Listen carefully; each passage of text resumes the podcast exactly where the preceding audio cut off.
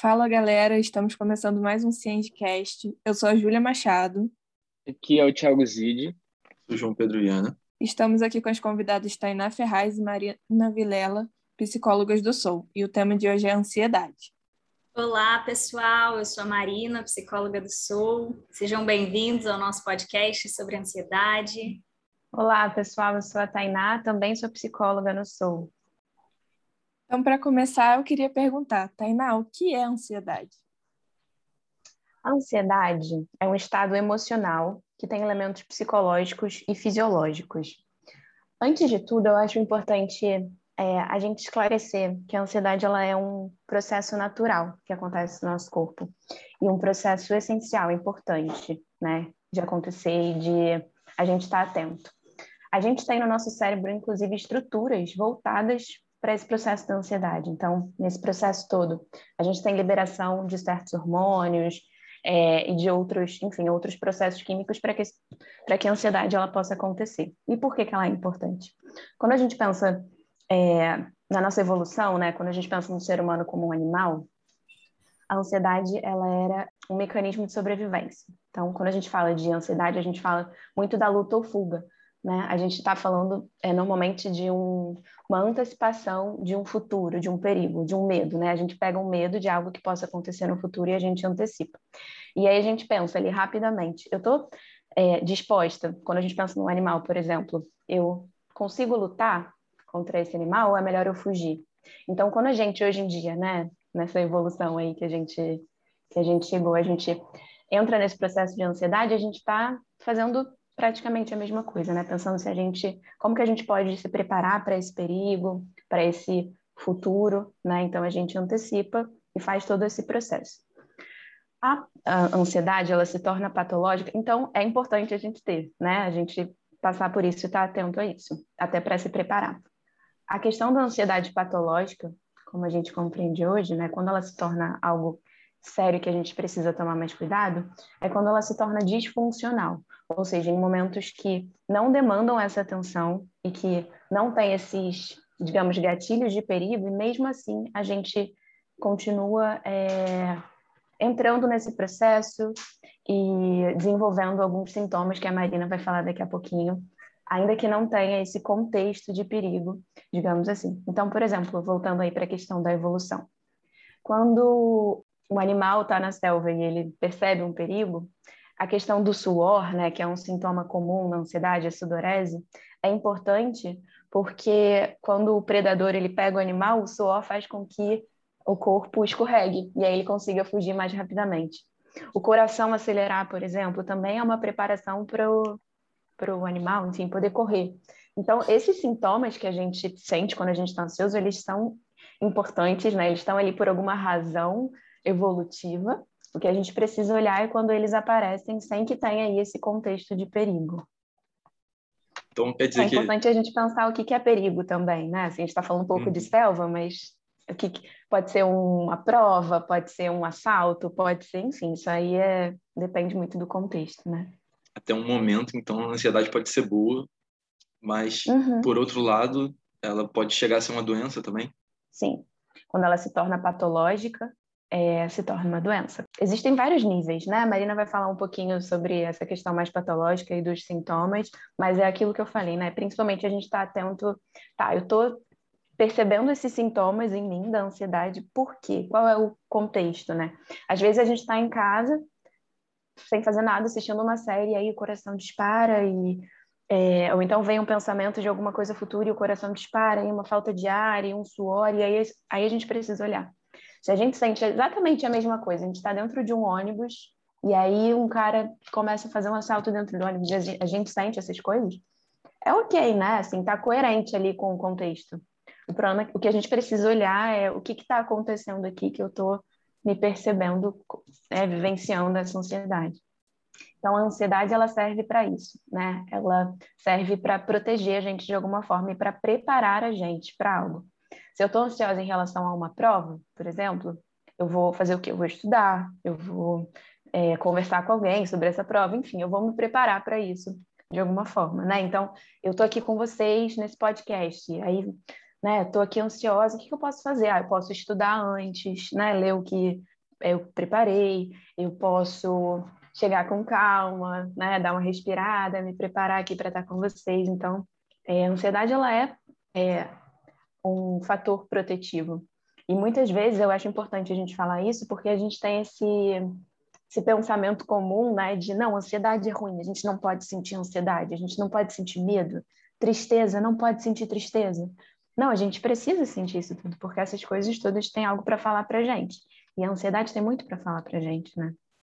Sim, e aí, complementando um pouco do que a Tainá está falando, né, e entrando mais numa parte prática do nosso dia a dia, né, que ela falou aí de uma questão mais evolutiva e falando do mundo animal. E para nós, no nosso dia a dia, a, ansiedade, como ela disse, é uma reação natural do corpo a essas situações que podem gerar estresse, né, perigo.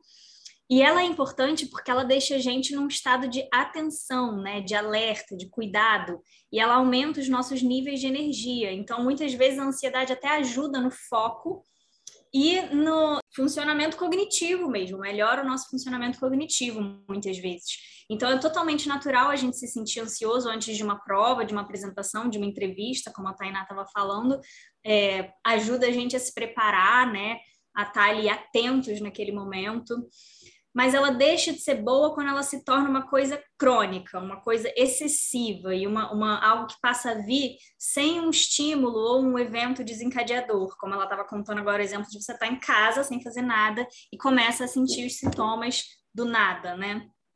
É, então, o que significa que a pessoa passa a viver nesse estado de alerta, que é uma coisa completamente exaustiva. Quem vive isso sabe que viver nesse estado de alerta que a ansiedade patológica causa é uma coisa exaustiva e que compromete as nossas atividades diárias e a nossa qualidade de vida. Então, é nesse momento, quando você percebe que está nesse ponto, que você precisa buscar um médico, um tratamento adequado, é, existem medicações que melhoram os sintomas da ansiedade, e, claro, sempre combinar com uma psicoterapia, porque a ansiedade sempre tem um fundo emocional né, que está lá ligado à nossa história, às nossas questões, e que é muito importante a gente olhar para isso. É, então, eu achei muito interessante quando vocês mencionaram que a ansiedade está muito enraizada já como algo ruim e que o importante é entender ela, porque ela acontece. Então, eu estava querendo entender também qual a importância, tipo, das emoções, sabe? Tipo, como... Porque não existe boa e ruim. Então, como que isso ficaria? Perfeito, Tiago. Eu sempre falo isso, né, de que não existe emoção boa e ruim. A gente tem é, tabus sociais a respeito das emoções e que a raiva é uma emoção ruim, a tristeza é uma emoção ruim, o medo é uma emoção ruim, quando na verdade todas as emoções trabalham a nosso favor, né? Quando a sociedade entender isso, ixi, vai ser muito bom para todo mundo né? Porque todo, tudo que a gente sente é em função do nosso bom funcionamento. A gente tem que simplesmente aprender a ouvir o que, que as nossas emoções estão tentando nos dizer e qual que é a melhor maneira para a gente de lidar com elas, né? Então, como a Tainá estava falando antes sobre a tristeza, faz parte da vida a gente sentir tristeza e é importante, né? Qual que é a função da tristeza? Ela coloca a gente um pouco mais para dentro, um pouco mais quietinho, mais resguardado, é, ela voltada para um autocuidado. Então, é aquele momento de você ficar quietinho na sua cama, né? Comer uma coisinha gostosa, se cuidar, se mimar um pouco sentir aquilo ali, né? Qual que é a importância da raiva? A raiva está muito ligada a essa questão do limite, né? Então, de você ser invadido, por exemplo. Toda vez que você se sente invadido, você fica com raiva. E é essa raiva que vai te ajudar a colocar um limite para o outro, né? A falar, não, daqui você não passa, né? É um pouco por aí. Entre muitas outras coisas, né? Todas as emoções têm uma função. O medo é uma função, o medo tem a função de nos proteger, de nos cuidar, enfim, né? Eu poderia ficar aqui muito tempo falando sobre a importância das emoções. Eu acho que a grande questão é a gente sempre se perguntar o que que essa emoção está querendo me dizer? Por que, que eu estou me sentindo assim? Como que eu estou me sentindo? O que que eu estou sentindo? E o que, que eu quero fazer com isso, né? Porque essa falta de, de familiaridade com as emoções, é, por, por essas questões sociais, esses tabus sociais que a gente tem em torno delas, faz com que a gente lide muito mal com as emoções, faz com que a gente coloque elas para fora de uma forma às vezes destrutiva, agressiva, ou que não é boa para a gente nem para o outro. o que eu falar? acho importante é a carga pessoal, né, individual que as emoções trazem. E por isso a gente precisa, precisa estar atento e se perguntar o que, que essa emoção está falando para mim. Porque, por exemplo, o que me faz triste não necessariamente faz a Marina ficar triste, faz a Júlia ficar triste. O que é, traz raiva para o João, às vezes não traz para o Tiago. Então, assim, o que, que essa raiva está falando sobre o João? Né? Por isso que é importante a gente estar tá se perguntando o que, que cada emoção está falando para a gente. Tá, eu estou triste. Que, que aconteceu aqui que eu estou triste, né? Então, quando a gente não se permite sentir, não se permite olhar para isso, quanta coisa a gente perde, né? Quando a gente tira a tristeza da nossa vida, quando a gente não olha para ela, um monte de outras coisas vão embora junto. Assim como a ansiedade. Né? Então, quando a gente tenta só não sentir, muita coisa vai embora junto. Né? Se eu estou ansiosa por conta de uma apresentação, de um trabalho, calma, o que está acontecendo? Qual é a questão aqui? É falar em público? É porque eu não estou segura com o conteúdo? Né? Quando a gente passa a se perguntar isso, a gente consegue cuidar melhor, né? Como eu falei da função da ansiedade, do cuidado, da proteção. Se eu não estou pronta para a apresentação, então calma, deixa eu me preparar melhor. Né? E se a gente simplesmente não se permite sentir, não permite a ansiedade chegar, aí pronto, a gente não se prepara para isso, por exemplo, né? Não se prepara para esses perigos aí que ela estava, de certa forma, antecipando. Então, tem uma linha muito tênue, né? É, a gente está falando aqui da ansiedade patológica e a gente precisa olhar para ela e cuidar, sim. Não é algo que a gente precisa é, necessariamente deixar na nossa vida e falar, nossa, isso está me fazendo muito mal, então vamos ficar com isso aqui. Não, né? Mas também tem um lugar que a ansiedade precisa ter na nossa vida de ser olhada, né? Não é à toa que tem ali uma estrutura no nosso cérebro voltada para esse processo aí da ansiedade. Perfeito, Tainá. É, excelente posicionamento. A gente não pensa muito né, na, na tristeza, assim, ah, por que, que eu estou sentindo isso? A gente mais sente do que pensa pensa sobre essas coisas, né? E com isso eu queria saber quais que são os sintomas para a gente conseguir identificar a ansiedade. Sim, exato. Então, é, a ansiedade ela tem sintomas tanto fisiológicos quanto psicológicos, né? Então, os, os mais, mais comuns fisiológicos são a, as mãos frias, né? Ataque cardíaco, coração acelerado, é, às vezes náusea, enjoo, insônia, dor de cabeça, respiração ofegante é algo muito comum, às vezes até tontura, né? E os sintomas psicológicos, a gente tem a frustração, a apatia, né? Muitas vezes as pessoas ficam apáticas, ficam distanciadas né, das emoções, é, depressão ou raiva, tristeza, um desânimo, angústia, irritabilidade excessiva pode ser um sintoma da ansiedade, é bem comum é, vontade de aquela vontade de fugir de tudo, né? De, de se esconder, de fugir para as montanhas, é, ou, ou ficar continuamente pensando no, naquele mesmo assunto, né? Aquela que ficar bem monotemática naquela questão, não sair dali. É, enfim, é um pouco por aí, né? Existem também é, sintomas mais pessoais que cada um sente e que não são tão comuns. Por exemplo, a gagueira, né? Muita gente, quando está ansioso, começa a gaguejar. É, enfim, existem esses sintomas que são mais comuns e os que não são tão comuns, mas que também são frutos da ansiedade, né? E então a gente tem que estar atento ao nosso corpo para perceber esses sintomas, né? E, e, principalmente qual a frequência e a intensidade deles, porque é um pouco isso que vai dizer se a ansiedade está patológica ou se ela está nesse lugar natural dela. Então, é aquilo que a gente estava falando no começo. Se você sente esses sintomas com muita frequência e sem um evento desencadeador, sem algum estímulo, ou de uma forma extremamente intensa, é para prestar atenção, porque isso não está legal para você e você precisa tratar. Porque pode estar tá chegando a uma ansiedade patológica. É, mas sentir esses sintomas diante de um evento estressor, de uma situação que é natural, faz parte, né? É, a Marina falou um pouquinho da consciência, né? E da importância da consciência, não só para a gente identificar esses sintomas comuns, mas esses sintomas que são mais pessoais, né, que não são tão comuns. Mas a, a consciência é importante em todo o processo, na verdade. Eu e a Marina somos meio suspeitas, porque a gente prega consciência, né? Assim, acho que a gente tem que estar consciente de tudo na vida. Mas quando a gente fala de. Exato. Mas quando a gente fala de ansiedade, ela é muito importante, não só para a gente identificar os sintomas, mas para a gente identificar também os gatilhos, né? O que que me faz entrar nesses momentos de ansiedade? Quais são os episódios que estão associados a esses sintomas?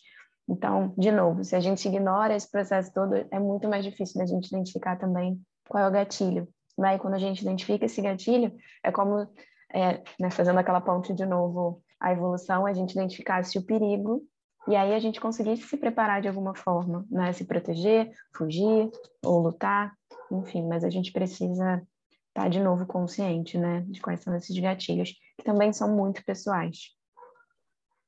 Sim, até quando você estava falando, Tainá, antes, sobre estar, por exemplo, em casa vendo um filme e aí o coração dispara eu pensei que até esse filme ele pode ter algum conteúdo que seja um gatilho para sua ansiedade, né? Pode ter de repente algum, é, por exemplo, a pessoa está lá atolada de trabalho para fazer e aí recebeu uma mensagem no celular do orientador, por exemplo, do chefe, já é um super gatilho disparador da ansiedade. E aí, por exemplo, ela está vendo um filme em que a pessoa está nesse contexto, ou tem muita coisa para entregar e não vai dar tempo, tem um prazo curto. Aquilo já dispara nela tudo que ela precisa fazer, qual é a lista de afazeres dela, e ela vai ficar ansiosa com isso. É, esses sintomas realmente são muito comuns. Eu, como exemplo próprio, já tinha um exame de graduação lá na, na academia. Aí, antes eu não conseguia comer nada, eu precisava comer. Só que não descia a comida, tipo, não descia. Aí logo quando acabou, sabe, pô, fiquei morrendo de fome. É, Ou uhum. então antes de alguma atividade de apresentação da faculdade. E é isso onde eu queria chegar. É, no ensino superior, eu vi que isso ficou muito comum. É, o que você tem a dizer sobre isso nesse contexto, sabe? Sobre ansiedade? Eu acho importante a gente falar desse contexto específico da universidade, né? Principalmente para as pessoas é, se darem conta de que elas não estão sozinhas, né? Que às vezes a gente sente ali ansiedade acha, nossa, só eu que fico nervosa para apresentar trabalho, só eu que fico nervosa de estar aqui no meio desse bando de gente nesse pilotismo, enfim, agora, né, no Zoom. E saber que não, você não está sozinho, pode ser um calorzinho ali de alguma forma. E aí eu trouxe algumas estatísticas só para a gente poder ver que, né, de fato, nós não estamos sozinhos, né? todos nós que vivenciamos ansiedade em algum momento.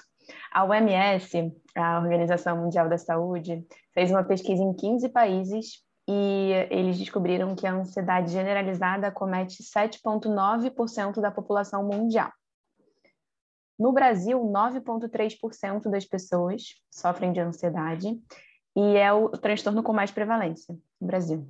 Então, assim, Olha a importância da gente falar sobre ansiedade, da gente olhar para isso. Né? A cidade do Rio de Janeiro, nessa pesquisa, apresentou uma prevalência de 22,6% para esse transtorno, né? para o transtorno de ansiedade. E aí, quando a gente fala do contexto universitário, quais são as questões mais frequentes que aparecem, né?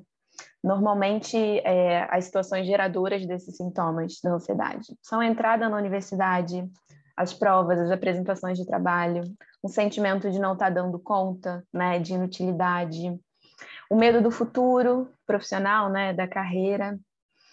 Essa saída do ensino médio para a universidade, normalmente, né, em contextos não pandêmicos, já gera bastante ansiedade, porque é tudo muito diferente.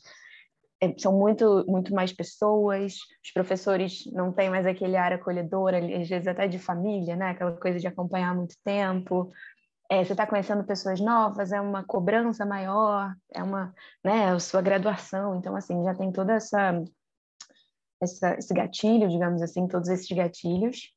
E agora, no contexto da pandemia, né, fora todos os gatilhos possíveis que envolvem esse contexto, é, tem essa questão dessa de não conseguir virar essa chavinha, né? De ainda estar tá ali com o pezinho se sentindo no ensino médio, e essa entrada na universidade e essa confusão. Então, assim, tudo isso é, com certeza, eu acredito que é um gatilho muito grande, né? É, que desperta ansiedade no contexto acadêmico. E aí eu trouxe outras estatísticas, assim, que eu acho interessantes, que 63% a 92% é, dos universitários têm alta prevalência de ansiedade. É, o sofrimento psíquico aflige 30% dos estudantes brasileiros. É, já na escala mundial, esse número sobe para 49,1%, ou seja, para cada dois universitários, um não está numa boa saúde mental, digamos assim. Um sofre de algum tipo de transtorno. É... Bom, tudo isso já mostra para a gente a importância né, da gente olhar para isso, da gente cuidar das universidades, é, das direções, enfim, das coordenações das universidades abrirem esse espaço que é o que vocês estão fazendo aqui, né? Muito legal para a gente poder falar sobre isso. Acredito que só das pessoas saberem que elas não estão sozinhas e que, enfim, saber um pouquinho mais sobre a ansiedade, sobre o que é e que tem um lado ali positivo, já pode trazer algum conforto de alguma forma. Sim, e aí vou até aproveitar seu gancho, Tainá, para divulgar a nossa oficina de ansiedade do Soul, né? Que todo semestre a gente promove para que tenha justamente esse espaço de troca entre os alunos, né? O que a gente está fazendo aqui, o podcast, é bem legal, mas o momento da oficina também é muito bom porque eles os alunos trocam entre si. Então você está lá com os seus semelhantes e entendendo que você não está sozinho, ouvindo os outros, e então aproveito para divulgar aqui para os alunos as nossas oficinas de ansiedade que acontecem todo semestre. Vocês podem ter acesso lá no, no site do ciclo básico, olhar sempre que a gente começa a, a divulgar as inscrições, né? Vocês podem se inscrever. É, posso falar também sobre sobre a oficina também um pouco, que eu já participei dessa oficina da ansiedade no começo do, da minha graduação. É, foi muito importante para mim, foi lá que eu entendi que eu tinha ansiedade, foi lá que eu busquei um tratamento além né, do, do que a gente achava que era só ah, bobeira de prova. Eu sentia muito isso que vocês falaram de estar sentada vendo um filme do nada começar a ficar nervosa. E aí já tem mais de um ano que eu trato aí minha ansiedade, que eu descobri numa, numa oficina do Soul. Então, assim, acho que vale muito a pena para quem se sente um pouco para baixo ou se está se sentindo que está muito nervoso participar, porque ajuda bastante. Você conhece também outras pessoas que estão passando pela mesma coisa que você e é bem importante saber que você não está sozinho. Que legal, Bacana, Julia. Muito bom saber disso. Uhum. Aproveitando um pouquinho é, essa ponte né, do contexto universitário, da ansiedade no contexto universitário, e que a gente vai falar daqui a pouquinho, que é como manejar a ansiedade, no contexto universitário especificamente, a organização e planejamento são muito importantes, né, para a gente não deixar a matéria se acumular, por exemplo, para a gente ter um tempo específico para cada para estudar cada coisa, ter um tempo de pausa, de lazer, enfim então, aproveitando esse gancho da Marina, a gente também oferece uma oficina de organização e planejamento de estudos, inclusive está rolando uma essa semana, né? Mas a gente está sempre abrindo novas oficinas é, desse tipo. É, é, um manejo, né? É uma forma da gente evitar ali que esse tipo de sintoma apareça, a gente se preparar, né? Então, a questão do perigo que eu estou batendo bastante nessa tecla, mas quando a gente fica ansioso por conta de uma prova, o que a gente está fazendo é antecipar esse perigo, digamos assim, né? Ficar ali nervoso por conta dessa prova. Então, o que, que a gente pode fazer? A gente vai lutar? A gente vai fugir? Você pode fugir, né? Você pode não fazer a prova, mas aí não vai dar muito certo. Então, como que você pode lidar da melhor forma? Como que você pode se organizar? Então, essa aí é uma dica para é, ansiedade nesse contexto. Outros tipos de, de gatilhos, né, no contexto universitário, que são as relações sociais também, então, eu acho que é muito importante, aproveitando o que a Júlia falou, é poder falar sobre isso, né? Não só falar sobre isso, mas criar vínculos. Eu acho que essas oficinas aí também são muito importantes para poder conhecer outras pessoas, falar sobre a vivência e experiência na universidade. Então, pode ter uma ajuda aí também.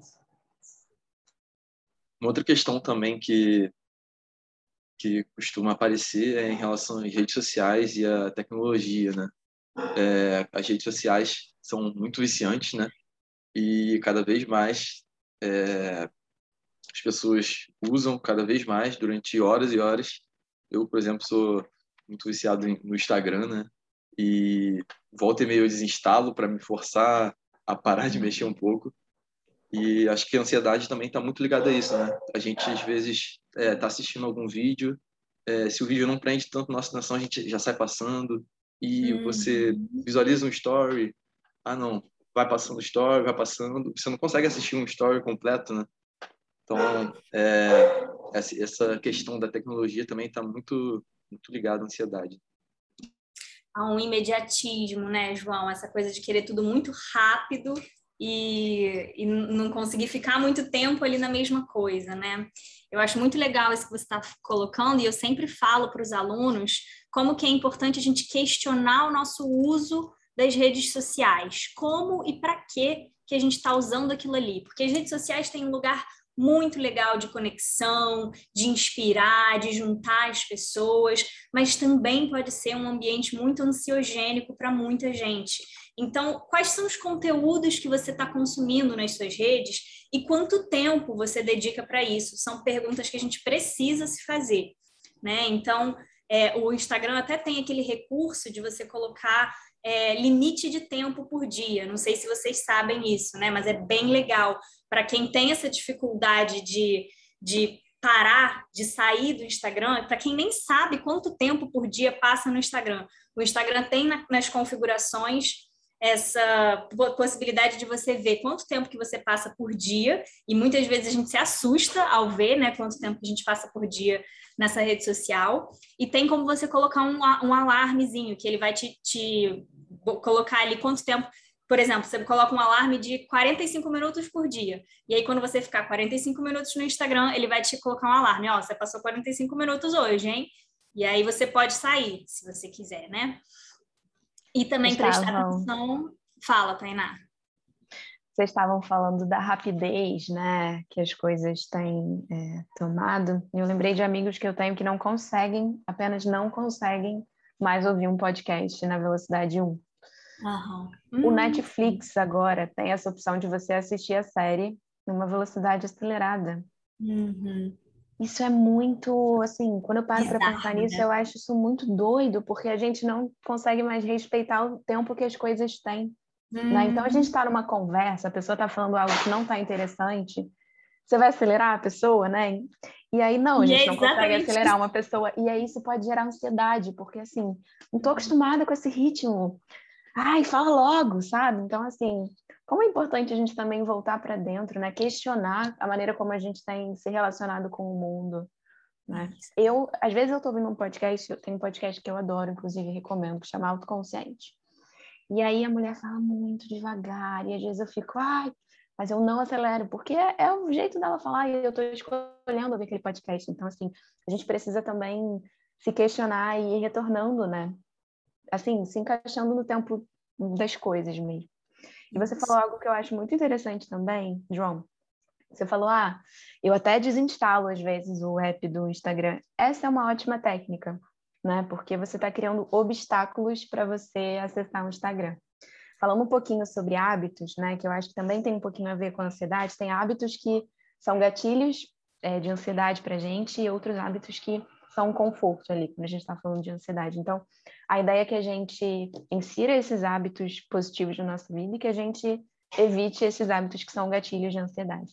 Então, o que você está fazendo, João, é muito conhecido, assim, é uma, uma técnica que é colocar obstáculos. Então, se você quer ler um livro depois do almoço, e o seu livro está lá no quarto, e o controle remoto está ali do lado do, do sofá, é mais fácil você pegar o controle e ligar a TV, né, do que você levantar e ir no quarto pegar o livro. Então, assim, a gente precisa, de novo, parar, repensar e criar aí estratégias de hábitos que a gente quer adquirir. Se você quer começar a correr de manhã na praia, antes de dormir, já, já separa a roupa ali, né, uhum. que você vai usar de manhã, porque às vezes, ai, acordar nesse frio, escolher a roupa para sair, aí vestir, aí já desistiu, né? Então, inserir esses hábitos que você é, criar facilitadores, né, para esses hábitos que você quer adquirir. Tem gente que não quer acordar e pegar de cara no celular, então coloca o celular dentro da gaveta, né? Coloca o celular no outro cômodo, e aí só de ter esse obstáculo você já consegue criar ali um tempinho que pode até te fazer te desanimar, por exemplo, de pegar o celular. Então, bem legal isso que você faz, João, tá? Tá no caminho mesmo. E como é que eu lido com ansiedade, né? Tanto ansiedade patológica quanto é, ansiedade no dia, no dia a dia, assim. Então, João, essa é uma pergunta muito pessoal e muito subjetiva. Cada um vai ter a sua forma de lidar com a ansiedade. E é por isso que a gente é, falou tanto sobre a autoconsciência, porque é só ela que vai te, te ajudar a entender como que você vai lidar com a sua ansiedade. Existem algumas técnicas, alguns, algumas ferramentas que a gente pode trazer aqui para vocês sobre é, que, que ajudam a manejar a ansiedade. Mas é, o mais importante de tudo é isso que a gente tem falado aqui, de você perceber quais são os seus sintomas, quais são a, qual é a intensidade, a frequência deles, quais são os gatilhos, o que, que você pode fazer para é, quais são os facilitadores que você pode criar e os obstáculos que você pode criar para não acessar esses gatilhos, como a Tainá estava falando.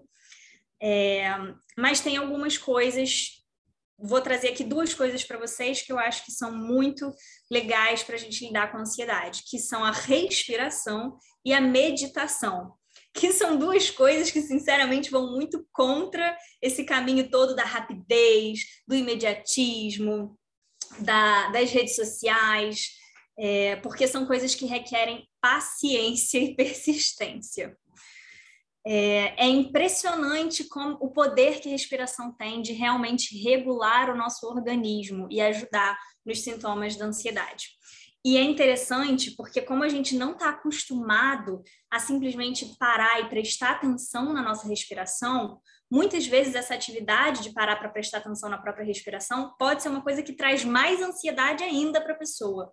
Mas isso vai ser só no começo sabe? Se vocês insistirem um pouquinho mais, tiverem um pouquinho mais de paciência para praticar isso, tanto a meditação quanto a respiração é, podem ser ferramentas ótimas que ajudam a manejar a ansiedade.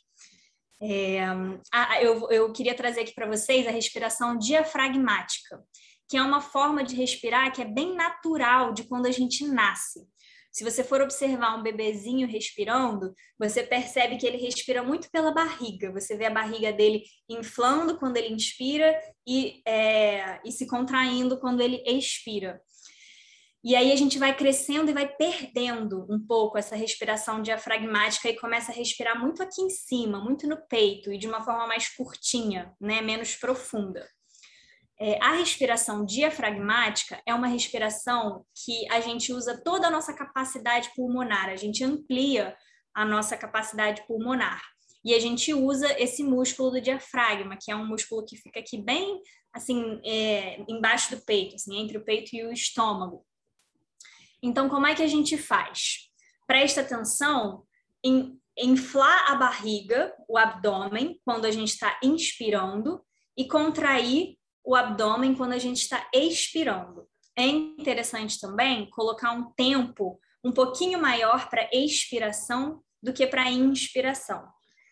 Então, a gente vai inspirar, por exemplo, em quatro tempos, contar até quatro. E aí, expirar em seis tempos, é, procurando prestar atenção no abdômen. Se você fizer isso por um, dois minutinhos por dia, você vai começar a perceber como que isso ajuda a regular o organismo e a manejar os sintomas da ansiedade. E aí é interessante também que a gente precisa fazer isso não só nos momentos de crise, não só nos momentos em que a ansiedade vem, mas também quando a gente está bem, porque é aí que a gente vai acostumar o nosso organismo a fazer essa respiração para quando a gente estiver em crise, a gente fazer e regular o nosso organismo. Ficou claro? Deu para entender? Deu sim, perfeito. Tá. É, e aí, uma outra é, ferramenta muito legal para lidar com ansiedade é a meditação. É, é uma coisa que é difícil, sim, que nem todo mundo consegue, mas que a gente, é, praticando, consegue melhorar.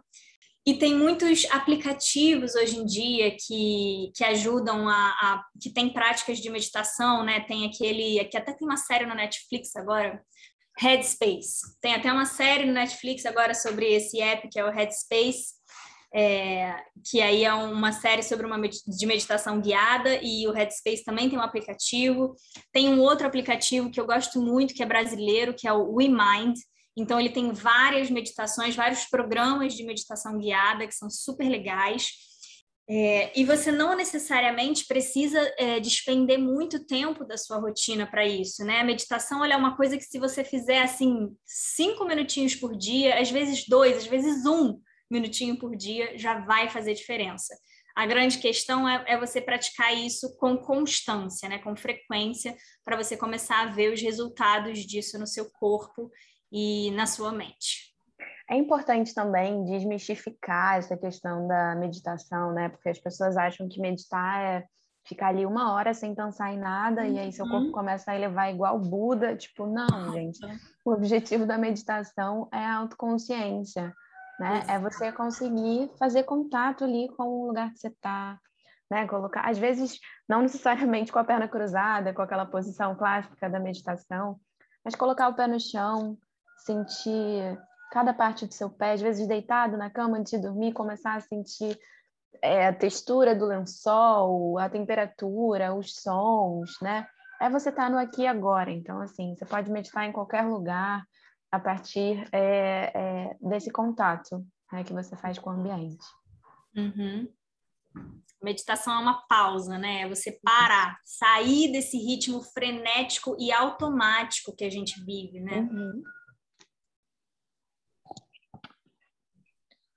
Então, Marina, Tainá, muito obrigada. Vocês ajudaram muito o pessoal aqui. Acredito que esse podcast vai ser muito útil para quem está com uma ansiedade e não sabe ainda, ou para quem já tem, se sentir mais confortado, que outras pessoas também passam por isso. É, queria agradecer também ao João e ao Tiago, que estiveram aqui com a gente, né, participando desse podcast. É, foi muito legal. A gente Eu agradece. Foi um prazer participar aqui com vocês. A gente adora falar sobre esse tema, né? A gente é, reconhece a importância disso, então muito legal vocês abrirem esse espaço. Acho que esse tema precisa ser é, conversado cada vez mais e retirado de tantos tabus, né? Então foi ótimo. Obrigada. E vocês também podem encontrar a gente nas nossas redes sociais, né? A gente falou aí do Instagram e a gente usa o Instagram lá do Soul, é arroba SoulCTCPUCRio. Lá a gente está colocando as nossas oficinas, as no os nossos eventos, as nossas atividades, a gente, a gente lembra os alunos de datas importantes, a gente compartilha um pouco do nosso trabalho e vocês podem acompanhar a gente por lá. Então é isso, gente. Obrigado ao João e ao Tiago. Valeu, gente. Obrigado. Muito legal. Valeu, pessoal. Muito bom esse. E até o próximo Cientcast.